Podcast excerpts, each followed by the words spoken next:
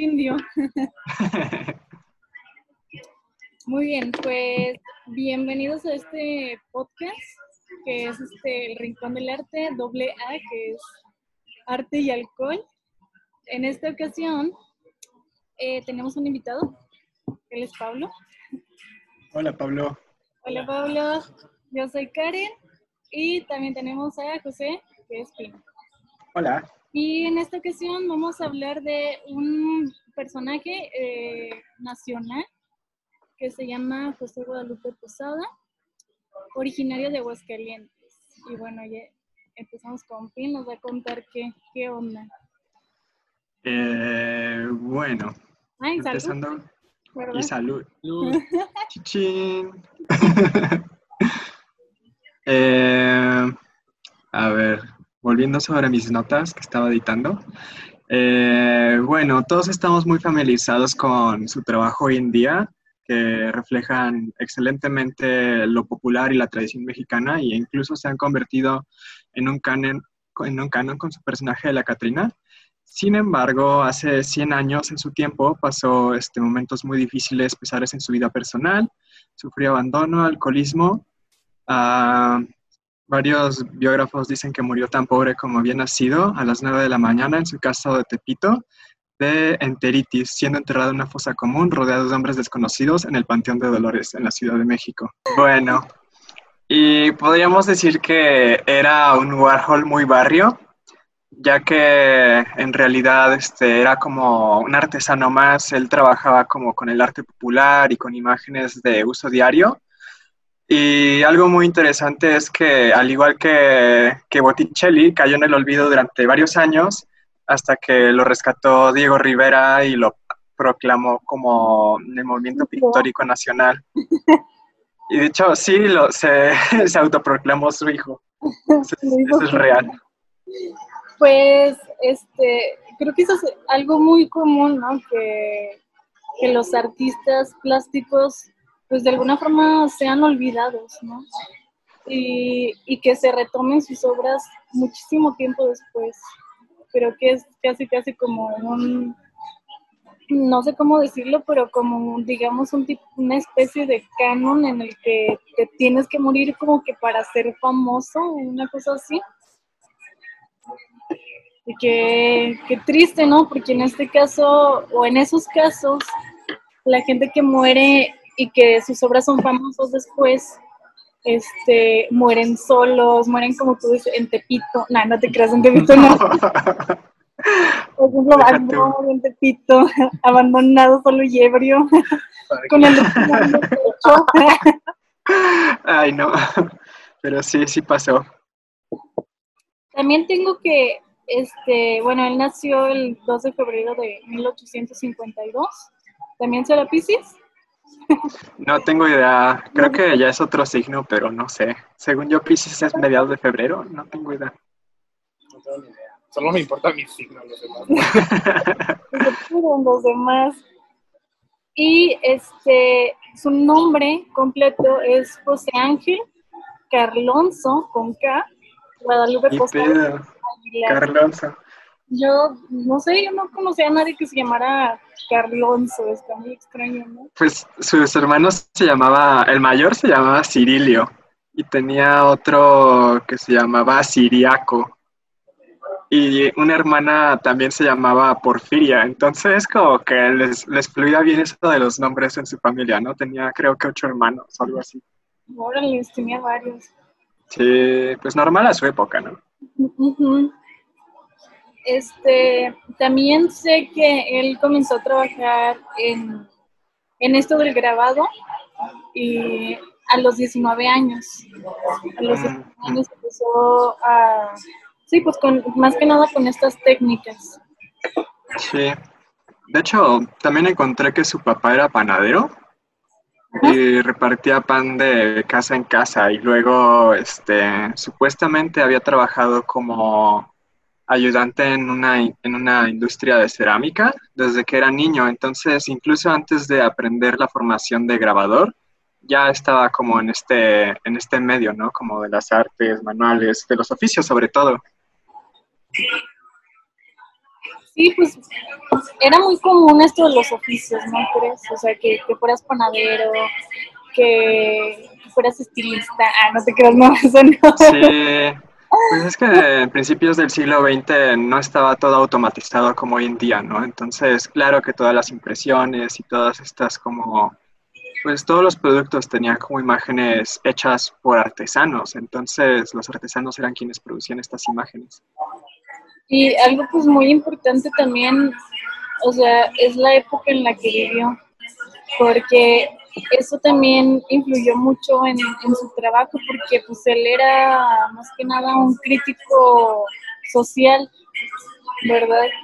O sea, sus obras estaban totalmente marcadas por lo que pasaba en esa época y, y, y el país era, o sea, bueno, en general el país siempre ha sido como una locura en cuestiones políticas. Sí. Cuestiones Bueno, que aunque lo que encontré es que me parece que tenía un pensamiento más bien liberal, ¿sabes? Me parece que a veces criticaba, pero otras veces idolatraba, por ejemplo, a Porfirio Díaz.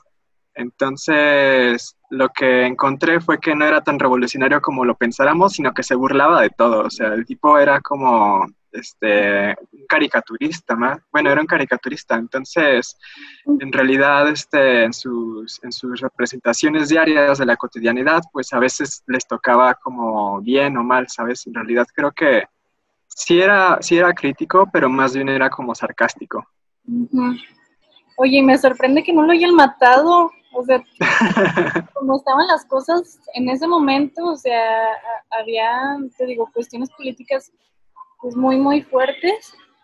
Entonces, y, él pues no se guardaba nada de estas cosas, al contrario, pues las expresaba, las dibujaba y todo esto. Entonces, realmente no me hubiera sorprendido que, que de la noche a la mañana lo mataran, ¿no? Bueno, pues es que era un periodo muy turbulento. ¿Qué, verdad? No, no te preocupes. Yo investigué sobre cuando, cuando me dijeron de quién íbamos a hablar. Dije, pues, la verdad me sentí súper mal porque no sabía quién era. Así de que dije, "Ay, ¿quién es ese? ¿No? Así, me iba posada y dije, no. Y, y me ¿Qué puse. clase de rituales es Sí, este? Pero cuando, cuando me puse a investigar y vi quién era, y ahora le debemos un montón, ¿no? Una de las cosas que más resultaron en mi investigación era su, su personalidad. Se ve que tenía muy buen sentido del humor. Y por lo que comentan ahorita, eh, su sentido del humor era como un tanto problemático, porque sí fue en contra de Porfirio, o sea, sí estuvo en contra de él, lo idolatra, como dices tú, pero la verdad creo que como, como caricaturista y como comediante, ir en contra de una figura política de ese, de ese, de ese margen eh, es algo que habla muy bien de, de su sentido del humor, o sea, es capaz de reírse de, de alguien que se consideraba a sí mismo un emperador, ¿no? Y eso me gusta Sí, claro.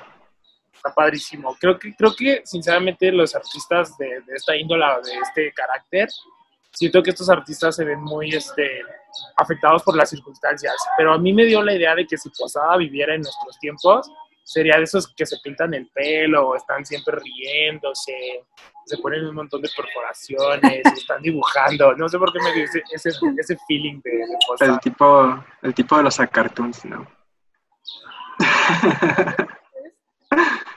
Salud.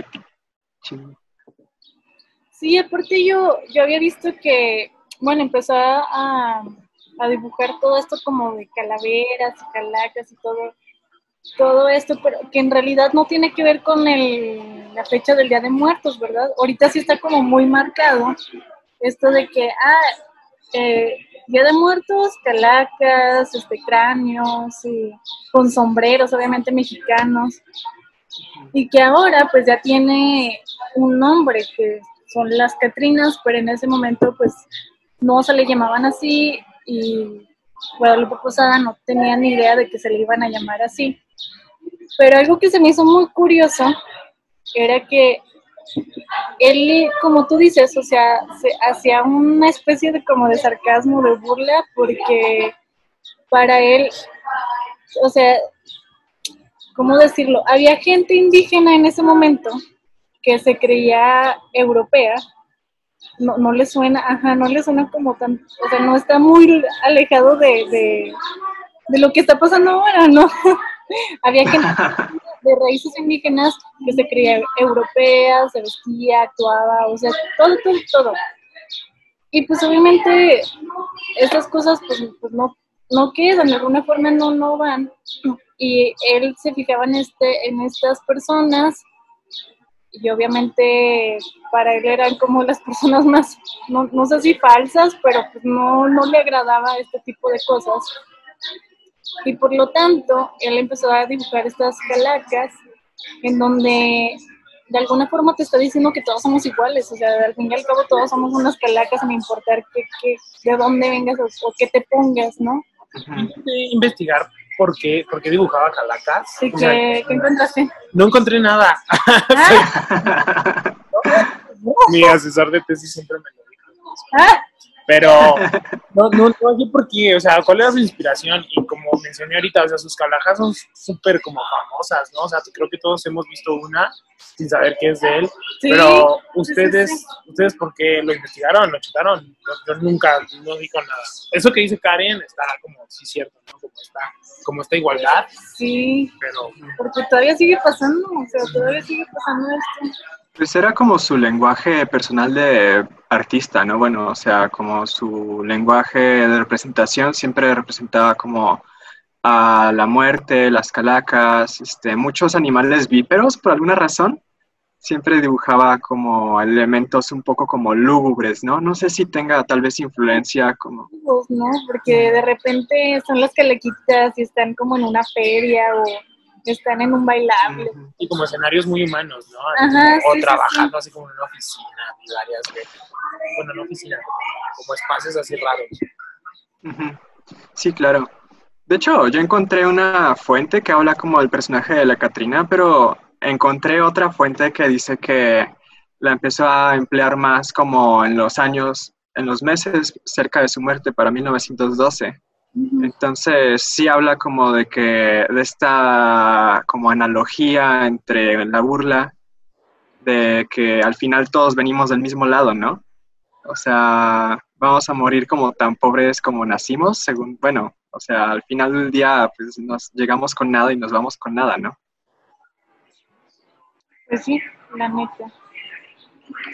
Y ah, a estas personas que les digo eh, que a pesar de sus raíces indígenas se jactaban de cosas europeas, se les llamaba garbanceros.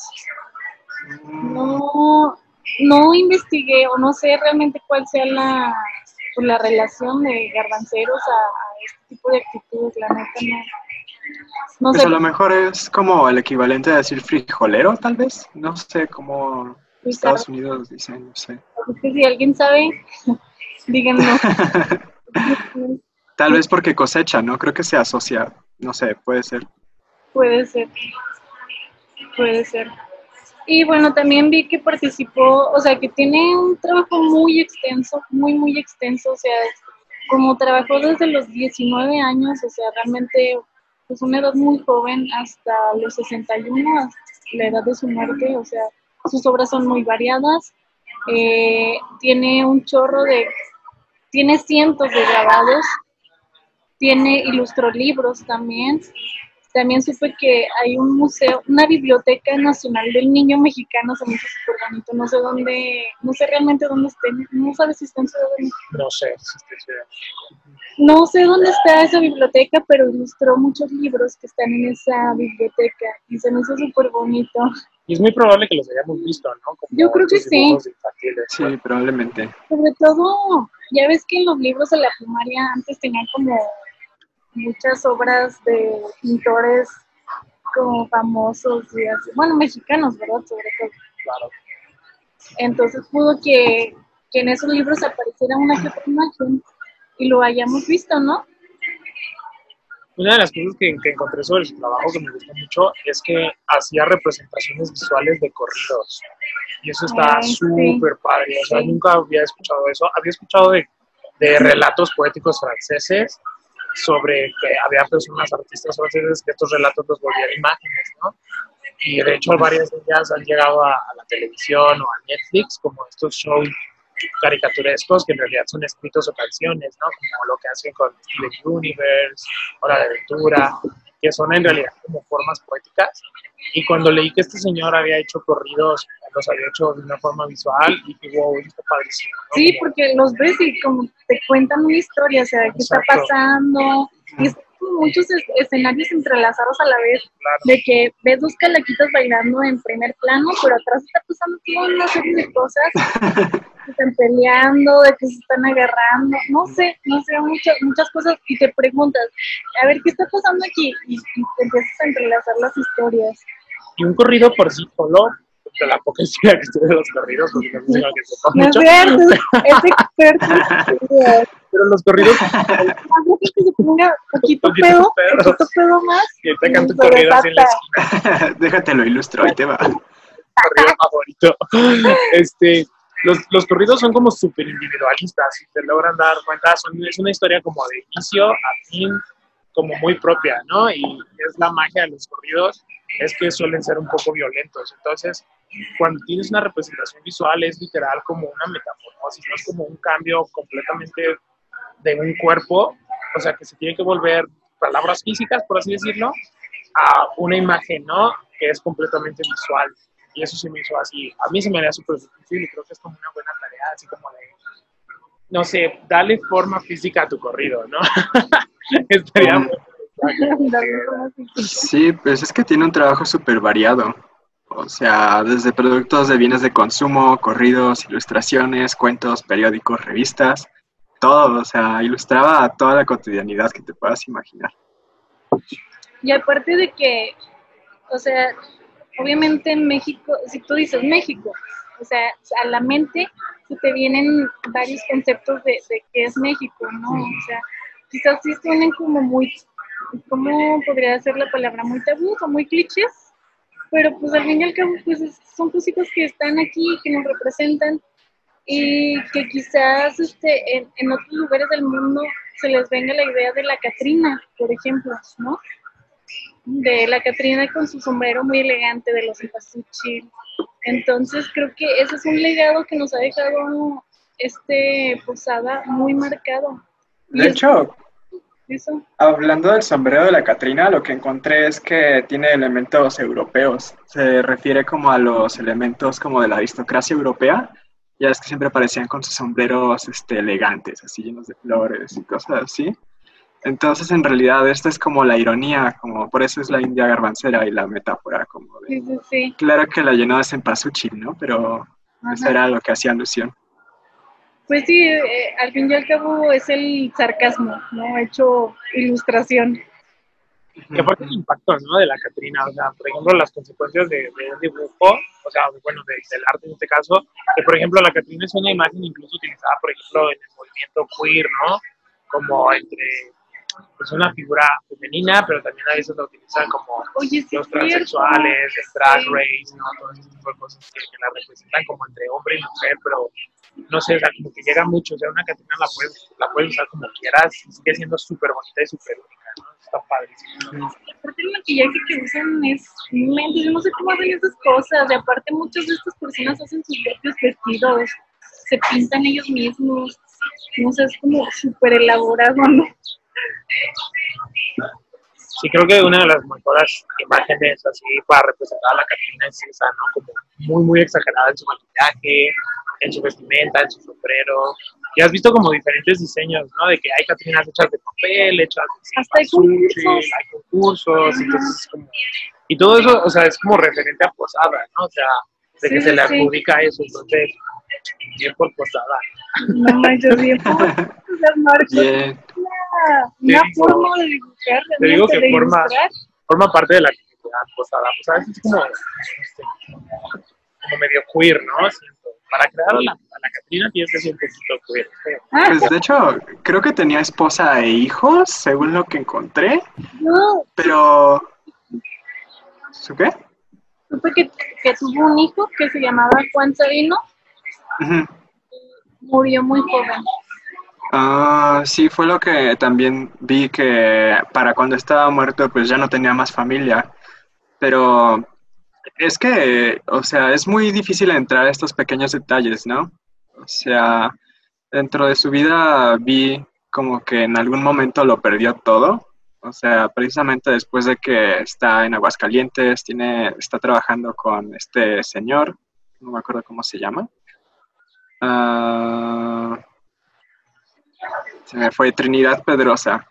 y después se muda a, a León, Guanajuato. Y en León, Guanajuato tiene un taller que abrió con este señor, pero luego en una inundación en 1888, como 16 años después de que llega ahí, este, pierde todo y supuestamente ahí es cuando dicen que pudo haber muerto su familia, pero no estoy seguro.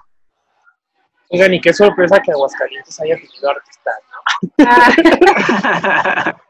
Mismo de Zacatecas. Pues, en aquel entonces todavía era Zacatecas, ¿no? ¿Dónde? En aquel entonces todavía era Zacatecas, ¿no? es no que en sé. 1913, Es Sí. en 1952 y murió en 1913. O sea, Pues en esa época pasó lo de la revolución, pero no tengo a la mano el dato de, de si todavía era parte de Zacatecas. Solo sé que para esas épocas se había perdido, no sé si, no sé si estoy mal, a ver, ustedes digan, que se perdió Ajá. una parte del territorio de, de México en la frontera, ¿sí? pues, pues, la vendió Sí, No, no, no, Santana. Santana. Ay, Le ponemos Ah, en 1935. una, una sobrevoz, Santana. a ver, chécate. Sí, creo que fue en el 35, o sea, cuando nació este Guadalupe Posada, Zacatecas, pues Aguascalientes todavía era Zacatecas. No entonces era zacatecano. Ah, Era Zacatecano, exacto. Nos lo podemos atribuir. hay que enviarle a Wikipedia porque dice que es de Aguascalientes. Pero hay que ver cuándo, cuándo es Agu- cuándo surge Aguascalientes como estado. Eh, después de... Es que hay, esto es como otra historia, fuera de contexto. ¿Te acuerdas de la historia del beso, no? Ah, sí, del beso. Sí, pues hasta ese beso está representado en su... Eh, ¿Qué es? En el logo del estado. En el... ¿Cómo se le llama? En el ah, logo de armas, en la cosa de armas. ¿no? Sí, bueno, eh, ahí- ahí viene dibujadito un, un beso y una mano que está arrancando esa parte del estado. Ah, sí, cierto, es súper chiquito, ¿verdad? Sí, en una, no sé en qué Una esquina, sí, en un pedacito. está un estoy- beso, Lo estaba viendo en Wikipedia, sí, cierto. una historia de pasión, odio, Yo, Todo. no manches, tiene de todo, ninjas, ninjas, OVNIs. dinosaurios. eh, Ah, ¿se vieron que en el Pentágono liberaron una serie de videos de ovnis Mm. que estaban clasificados? en serio. Sí, lo estaba viendo en internet. De hecho, salió este año, no sé en qué mes, pero ya, ya es historia. ¿Y de, de cuándo son esos videos? Eh, pues creo que compilados entre el 2000 y el 2020, aparentemente como pilotos de la Fuerza Aérea grabaron como objetos no identificados y están así como entre asombro y como con estas cámaras de infrarrojo como que lo, lo señalan. Está así como, supuestamente están clasificados y los liberaron en 2020. Mierda. Que los pueden ver en YouTube. Ah. No, no crean, vamos a continuar con Con Guadalupe Posada. De. Yo de hecho tengo muy marcado esto de, de la Catrina porque cuando, es- cuando yo pues, era niña íbamos a Aguascalientes y a la entrada de, de bueno, de, de Aguascalientes, de Zacatecas a Aguascalientes, se ve una imagen de la Catrina. No sé si, los, si la hayan visto. Sí. Y cuando son las fechas de, de- sí, pues para el Día de Muertos, la, la decoran, de hecho creo que tiene, Oh. está, está realmente muy bonita. Y, y ya, pues yo siempre la veía ahí, pero realmente no, no me puse como a investigar hasta que ya tiempo después me enteré que era de Guadalupe Posada y, y pues ya me encontré ahí varios de sus trabajos y así, pero, pero pues sí es una persona realmente muy interesante de la cual no hay realmente también muchos datos de su vida personal. Como por, a mí me causa la duda, como por qué no sabemos más de Posada, o sea, por qué no se nos educa un poco más sobre la creación de Bueno, todas estas tiras cómicas.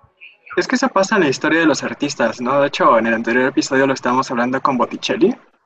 Y es que, pues, eventualmente la historia del arte como disciplina sí existe, pero creo que a, un artista no se le pasa por la mente hacer una biografía de su vida, ¿sabes? O sea, y menos en el contexto, por ejemplo, en el cual murió como solo, alcohólico, abandonado.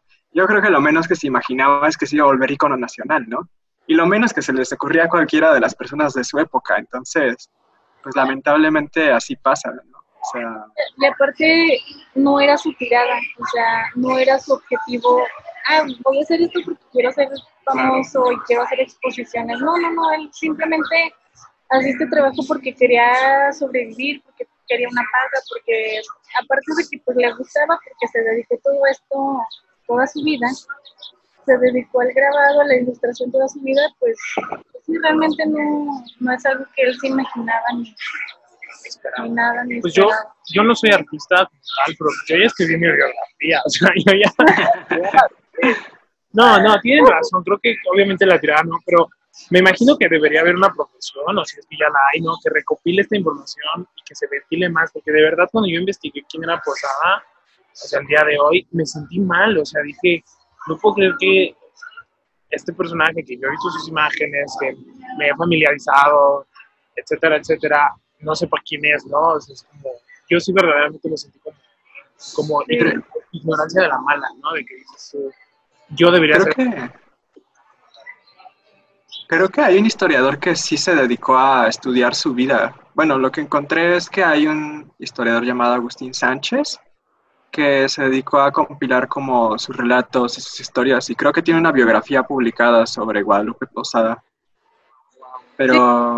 encontré de otra persona que se llama Alejandro Topete y él también sacó varias cosas, pero pues ya son trabajos de investigación más, más muy, muy específicos, ¿no? que si quieres hacer alguna tesis de algo de eso, pues ya tienes que meter más a profundidad en, en, los trabajos de estas personas. O pueden vernos a nosotros, que llevamos investigando varios artículos en Internet. Ah, bueno, pues a ver.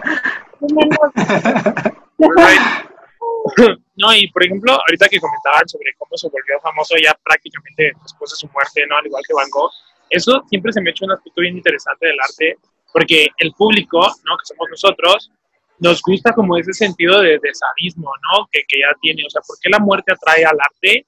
¿Por qué nos atrae la muerte y el arte? A mí se me hace bien sacado de onda, ¿no? Y es, pero es súper interesante. Injusto, un poco gracioso, porque qué mala onda, ¿no? Que ya empiezan a ocupar tu arte o ya cuando ya estás, pues, en el más allá. Entonces, eso es algo que me, me agrada, ¿no? Como ese matiz sádico que tenemos las personas que se intentan acercar al arte y pasa, ¿no? Por ejemplo, con la música, cuando me un artista, en Spotify empezamos a escuchar sus obras, ¿no? Quizás a veces hasta más de cuando venían. No sé, creo que es algo que, que cuando leí en Posada dije, ¿por qué? ¿no? Pues es que creo que tiene que ver con el empleo, la empleabilidad, ¿no? O sea, siento que Guadalupe Posada tiene un acervo increíble de cosas mientras producía cosas estando vivo, ¿no? Claro que en el momento en el que pues facultades ya no le permiten trabajar, pues eventualmente cae en el olvido hasta que alguien relevante de la época o del contexto pues lo revitaliza, que en este caso fue Diego Rivera, que lo tomó como estandarte, ¿no? Pero durante algunos años nadie sabía nada de Guadalupe Posada, entonces creo que en cierta manera le ayudó un poco este fenómeno. ¿Cómo se llama esta obra de Diego Rivera donde, donde sale él? No estoy seguro. Investiguemos. Es un mural. Yo, yo creo que ese sí es muy conocido por todos. Es, es un mural muy, muy amplio. Ah, la Alameda. Se llama la Alameda. Sí, claro, claro. Sale una Catrina. Eh, sí, sale como figura principal. Está una Catrina de vestido de color blanco. Y a su lado está Guadalupe Posada con un traje negro y creo que están agarrados de la mano, una cosa así bien tétrica, o sea, romántica, pero tétrica, sí, no, pero bueno, sí, más que nada romántica. Sí, claro. Pero no estoy muy seguro si le preguntas a un artista si está conforme con que su arte se haya vuelto el doble de famoso después de su muerte, ¿no? Tendremos que preguntarle en medio. Sí.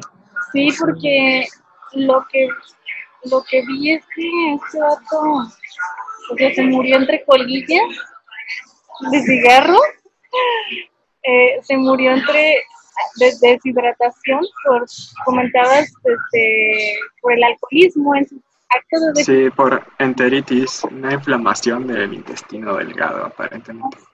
y, y por una descripción por ahí decía que por la cagadera, porque le dio deshidratación, o sea, diarrea. Ay, no. Sí. Ay, no, yo quiero morir. Hidrátense. O sea, cuando, cuando beban y Y yo con sí. Beba cerveza. Ya murió y ahora es un fantasma.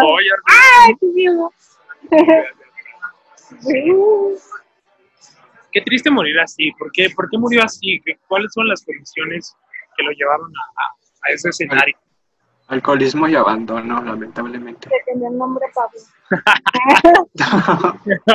Se pintó el cabello de rubio.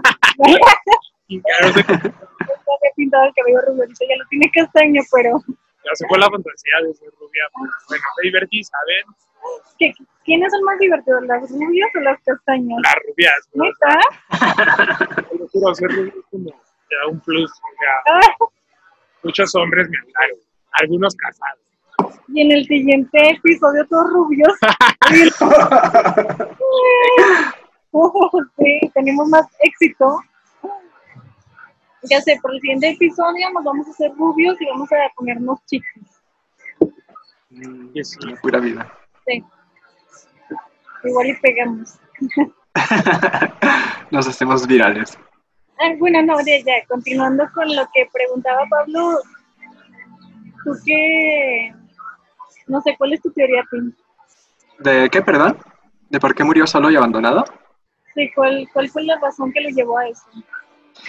Pues es que, o sea, como es una persona que se movió hacia muchas ciudades, no dudo que haya perdido como contactos en cada ocasión que se movía. O sea, vivió en Aguascalientes donde nació, este, tenía familia, después se muere, se, mue- se mueve hacia León, Guanajuato. En Guanajuato pierde todo, tiene que volver a empezar en Ciudad de México gracias a sus contactos, pero no sé cuántos años pasaron en Ciudad de México hasta que ya no tenía familia, ya no tenía hijos, era alcohólico, ya no podía trabajar, era viejo, estaba solo. Entonces, pues supongo que fueron las circunstancias, ¿no? O sea, lamentablemente, o sea, y aparte en 1900, me imagino que las cosas igual estaban más canijas en aquel entonces, ¿no? Sí, la neta. Pero yo tengo, por ejemplo, la duda de que me llama la atención, ¿no? Porque sus, sus, sus obras son, son, muy, son muy animadas. Estamos además hablando de alguien que hacía tiras cómicas, ¿no? Como su arte fue quizás un tanto problemático, lo cual te hace... Muy, muy de barrio, ¿no? ¿Muy de qué? Muy de barrio. Sí, de hecho. Ay, algo más les iba a decir, ya se me olvidó. Ah, sí. Eh, bueno, él trabajó para varios periódicos. eh, y entre estos periódicos le tocó trabajar con el, el papá de este Octavio Paz. Oh. Ajá, y le tocó trabajar con él, pero aún así no, o sea, lo veían como tú mencionabas, como un artesano, no como un artista. Y, la verdad, o sea, sí hay una línea muy delgada, pero aparte de esa línea muy delgada, pues también vemos que hay, o sea, son extremos realmente pues, de alguna forma diferente, porque en alguno puedes encontrar la opulencia y en el otro, pues el anonimato como tal. Sí, claro, pues es que es un artesano más, ¿no? De hecho, encontré, bueno, yo pienso que tiene una analogía muy clara, como por ejemplo con el renacentismo o con Miguel Ángel y Botticelli. O sea, hola, Hola, Tenemos llegué tarde, pero llegué. bienvenida a esta sesión llamada, Llamada. llamada doble A, llamar el rincón de, de la Yeah. perdición. de la perdición, perdición. arte y alcohol. Bueno, pues salud. Pónganse así con su vasito. Para la fotito. Eh, Bueno, estábamos hablando de, de la historia de José Guadalupe Posada. Eh, Ya, de hecho, ya casi vamos a acabar, pero este, ¿tú tienes algo que aportar? ¿Sabes de algún dato que...? no. Estaba pensando, antes de cuando Karen me dijo que iban a hablar de Posada, que estoy, yo estoy haciendo ahorita mi tesis sobre una escritora mexicana. Y ella, su tesis de doctorado en Estados Unidos, ella tiene esta teoría de que la arquitectura en la Ciudad de México creció a la par de los modernistas, este, de, de los escritores modernistas. Entonces, que dice que se influenciaban unos a otros. Nos supone que llegaron todos los europeos a México, Tina Modotti y este, ¿cómo se llamaba este, el arquitecto? No me acuerdo, pero estaba Tina Modotti, que era la, la fotógrafa, Juan O'Gorman, que era el arquitecto, y este, Gilberto Owen, que es un poeta. Estados Unidos. Este, sí, de hecho, Gilberto Owen vivió toda su vida en Estados Unidos, pero él se consideraba mexicano. Entonces, estos vatos llegaron a la Ciudad de México y crearon cosas en español y al mismo tiempo la arquitectura de la Ciudad de México iba creciendo. Entonces, yo estaba pensando si Posada también podría considerarse como este tipo de influencia de cómo nosotros los mexicanos, sí, pero sí hablaron de esto, ¿no? De cómo, Ujú. cómo concebimos la, mu- la muerte y cómo se influenció, o sea, cómo hay influencias no solo del arte a la literatura, sino incluso hasta la arquitectura, porque creo que tenemos como esta idea muy, pues como mexicanos, esta idea de la muerte y de las, las festividades de la muerte como súper arraigadas. Claro. Entonces estaba pensando así como que, mm, o sea, Posada obviamente tiene esta influencia en nuestro imaginario, pero ¿qué tanta influencia o eh, tiene en las, en las, como en las diversas áreas del arte, ¿no? O sea, en la arquitectura. Estaba pensando en los, por ejemplo, en la, en la onda de los panteones. No No lo había pensado forma. fíjate, Pues hasta las canciones.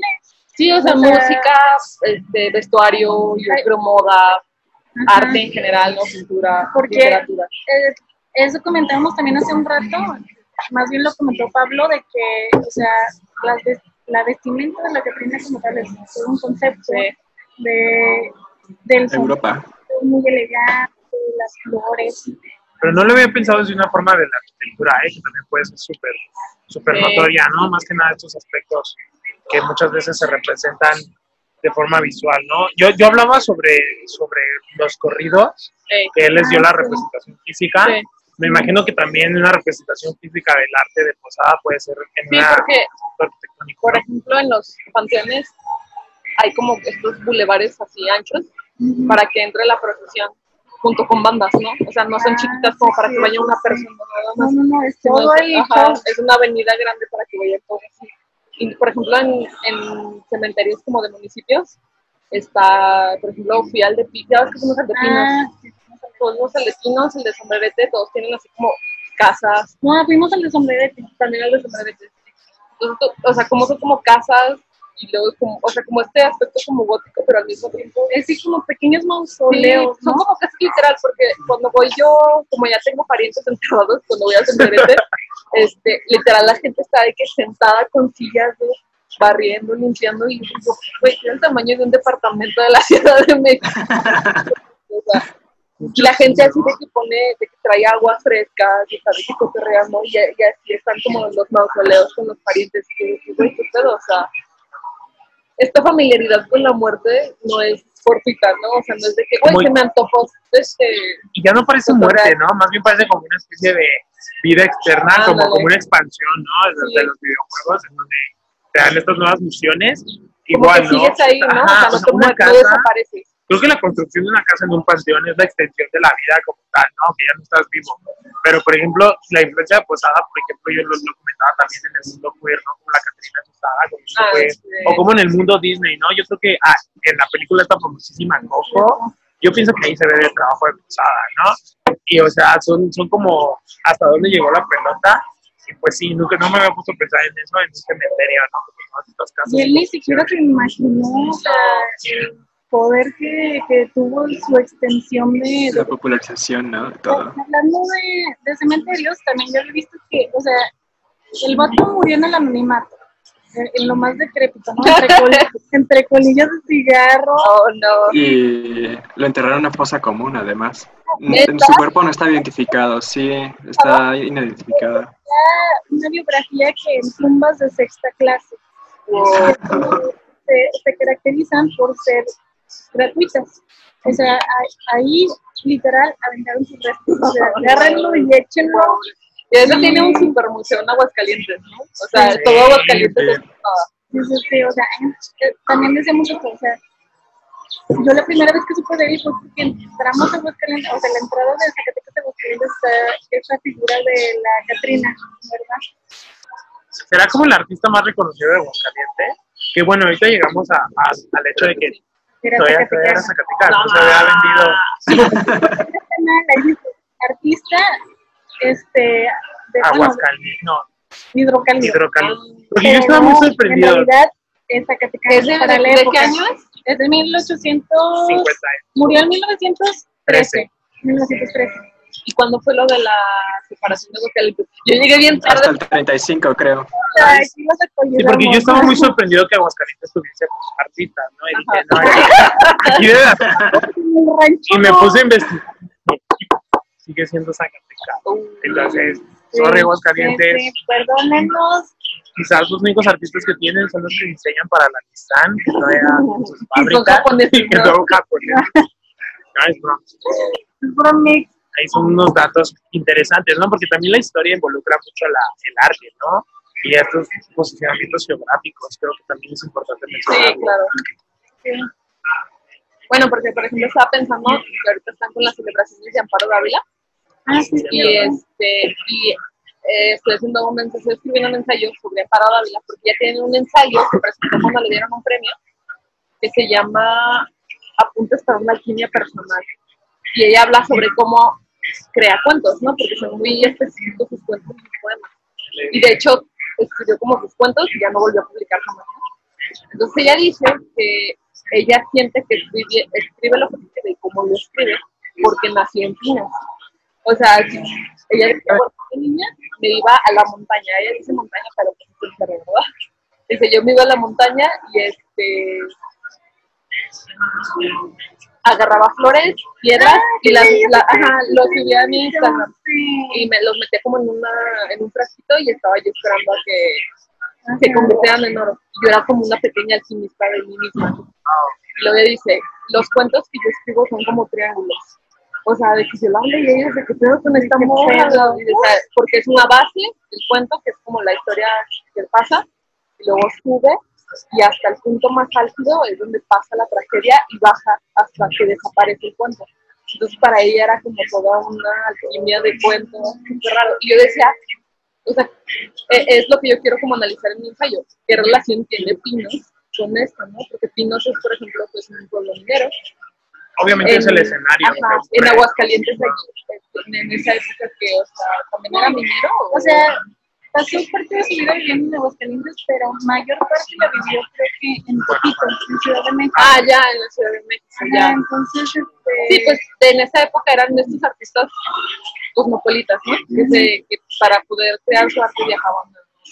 Sí, sí, sí, y sobre todo por supervivencia, porque no buscaba, o sea, no buscaba fama, no buscaba un Sí, reconocimiento por como eso tal. es como muy cotidiano, ¿no?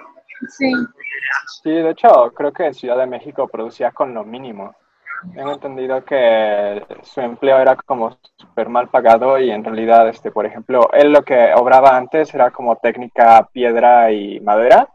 Entonces, cuando se muda a Ciudad de México, empieza a elaborar como puras obras en zinc, que eran como para uso comercial, así súper industrial. Y entonces, que era lo único que tenían, ¿no? Era como lo más económico y lo más barato que podían hacer. Entonces, en este contexto, pues es cuando surgen como sus imágenes un poco más periodísticas, cómicas, que era como para ilustrar historias y como cosas por el estilo. Creo que la Catrina está hecha en esta técnica, de hecho, en zinc. Wow, yo, yo no tengo la menor idea de cómo se graba. muchas técnicas, hay muchos materiales. Este, realmente yo no me, no me puse a, a investigar a ciencia cierta. Eh, sí vi que madera, pero no sé qué otro tipo de materiales usaba. La verdad. Pero sí. Bueno, desde mi punto de vista como estudiante de literatura, y por ejemplo en, los estudios de literatura comparada, que comparas o diferentes literaturas de diferentes épocas o geografías o diferentes tipos de arte, yo pensaba, ¿cómo puedo acercar a Posada a la literatura? ¿no? Y a lo mejor sería eso, o sea, como una triangulación también de Posada imagen, Posada arquitectura y de arquitectura a literatura. O sea, también podría, ajá, podría decirse, incluso sería un tema de tesis muy interesante. Pues así pasó ¿Cuál es la influencia de Posada en Amparo Dávila? Ah, pues barroco, o sea, se veía en la música, se veía en la Sí. arquitectura, o sea, pero súper claro, Sí. súper claro, en la pintura, en, todo, o sea, se veía influenciado en todas esas cosas. Y también hace rato comentábamos que en las obras de Guadalupe Posada, como decía Pablo, que son un o sea, te cuentan una historia, te cuentan Claro, un corrido, sí. y, y son muchas historias entrelazadas. En primera vemos una, una cosa y luego después vemos otra cosa en otro plano. Sí, sí, sí. ¿No? Y la verdad, o sea, como, como un artista, creo que Posada es de esas personas que el impacto no es precisamente el hecho de que se vuelva famoso, sino más bien que son corrientes que se vuelven sumamente influenciables. ¿no? Que es lo que, que creo que para mí es como un logro artístico. muchísimo, Sí, ¿no? O sea, que tú digas, por ejemplo, ah, los, el escrito de Sara me inspiró, ¿no? Para escribir.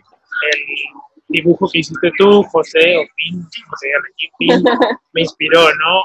Para crear algo nuevo. Por ejemplo, que yo mencionaba, o sea, Posada, a pesar de que tiene muy específico su arte, creo que también es un arte muy moldeable. O sea, puedes agarrar como la idea de Posada y manejarla a tu propio gusto, Sí, ¿no? sé. Yo puedo hacer mi propio corrido y darme una imagen de estilo Posada, sigue siendo mía, Ajá. pero con de Posada, ¿no? Sí, O- súper mexicano, ¿no? Súper me- exacto, ese es el punto, o sea, y al final es lo mexicano. ¿no? Ya Entonces, descubrimos que, que Pablo es un experto en corridos y les mama. Ah, una experiencia estética con un, cor- un narco corrido ¿no? y ya como que les tengo un nuevo- una buena nueva apreciación. Porque te juro que pensé que estaba escuchando un corrido, un narco corrido y dije, ¿por qué mi Uber trae a los flip foxes? no. No, te lo juro. Y me acerqué a ver qué, qué- tenía y era de que el corrido de, Cano, de Caro Quintero. Y yo, No. ¡ay, la verga, qué pedo! Entonces sonaba súper moderno acá y era como una historia así súper intensa, ¿no? De que soy Caro Quintero No, no, no. soy que Chapo de cuando tú escuchas un corrido, te picas. Sí, o sea, y no sí, puedes claro. dejar de escucharlo hasta que hasta que se termina. Porque es como una novela y, y es tan interesante. Yo me acuerdo que cuando trabajaba en el viñedo, mis- o sea, me la pasaba en el campo bajo el sol, mis compañeros traían una radiocita así chiquita y ponían corridos y, y se prendían, no sé, está bien bueno mi cadena. Y yo lo escuchaba, y sí estaban chidos, o sea, era de que puro de historia y, y reales. O sea, y yo así de qué quiero con esto, o sea, le abrieron el mundo Y el reto, que, el reto que se puso Posada para, para volverle una imagen visual, ¿no? Es como si yo te dijera, hazme un dibujo de un corrido, ¿no? O hazme un muñeco de un corrido, o hazme una representación musical de un corrido, como por ejemplo tipo orquesta, ¿no? Eso está, es un brinco que está genial. Creo que eso, me eso fue mi factor más interesante de Posada. Que, que ese morro, descanse en paz, ese morro hizo una representación visual de un corrido, así de que Wow, había Yo pensaba que tu máximo reverente era lo queer. Ta- Bueno, sí, ¿verdad? También, también. Pero es Sí, que pero tendría que checarlo. visto. Exacto, y tendría que checar qué tan queer es el asunto, porque obviamente agarrar la imagen Catrina y volverla, no sé, estilo drag, ok, sí, está padre, pero, pero obviamente hay mucho más contenido, ¿no? Sí. Pues sí, pues, ¿Qué más? ¿qué más? Creo que ya nos extendimos demasiado hablando de un chorro de cosas. Sí. Este, Gracias por invitar. no, de nada. Gracias por venir, gracias por participar en el programa. Sí, ya, las, ya los sigo en YouTube, por Yo cierto. también, claro. Suscríbanse. Suscríbanse en YouTube. En Instagram y todas las redes sociales. Exacto. Síganos, sigan eh, a todos los Este, gracias por escucharnos. No sé si se quedaron al final, pero pues bueno, ¿verdad? Esto sería todo por mi parte. Gracias por haber venido. Salud. ¡Salud! Salud. Absolutamente. Pues vamos a darle